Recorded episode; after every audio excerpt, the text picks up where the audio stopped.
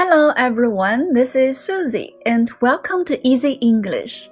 Today you will listen to a short passage about my parents' day. Now let's begin. My parents' day. My parents work in a clothes factory. They get up at 6 o'clock every morning. They first make breakfast, then they go to work by bus. They work from 8 a.m. to 5 p.m. They get home at about 6 o'clock. Then they prepare supper together. We have a nice dinner. That's a wonderful time of our family. After dinner, my mom washes the dishes and my dad cleans the house. They also wash clothes in the evening. They are busy all day. The end.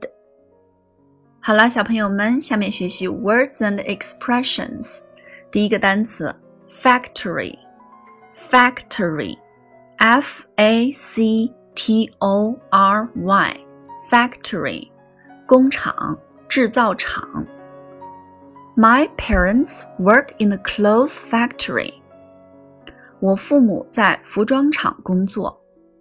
Her dad Runs a chocolate factory. 他的父亲经营一家巧克力制造厂。注意这里边的动词用的是 run，run a factory，经营一家工厂，r u n run。下面来看一下关于做饭的这个表达。以前呢我们说过 cook breakfast，在本文中呢有 make breakfast 是一样的。cook dinner, make dinner。本文中说，They prepare supper together。他们一起准备晚餐。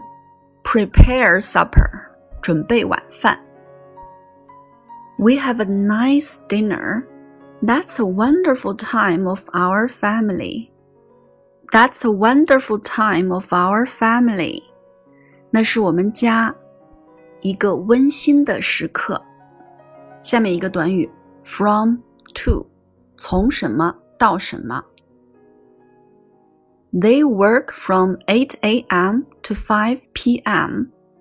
他们从早上八点工作到下午五点。We go to school from Monday to Friday. 我们礼拜一到礼拜五上学。there are 10 numbers from 0 to 9. 从零 zero 到九有十个数字。I've read the book from beginning to end.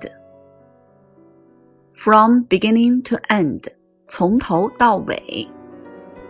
注意这一句呢是一个完成式。I've read the book from beginning to end. 我把这本书从头到尾都看过了。下面一个动词，get，得到。They get home at about six o'clock。他们大约六点钟到家。Get home，到家。About，大约，大概。Please call me as soon as you get home，请你一到家就给我打电话。There are about 100 teachers in our school。我们学校大约有一百个教师。It's about five when I get home。我到家大概五点钟。 好啦，小朋友们，今天的短文就学到这里喽。如果你喜欢的话，请点击关注，或者把它分享给你的小伙伴们，让更多的小朋友加入到李老师少儿英语课堂来。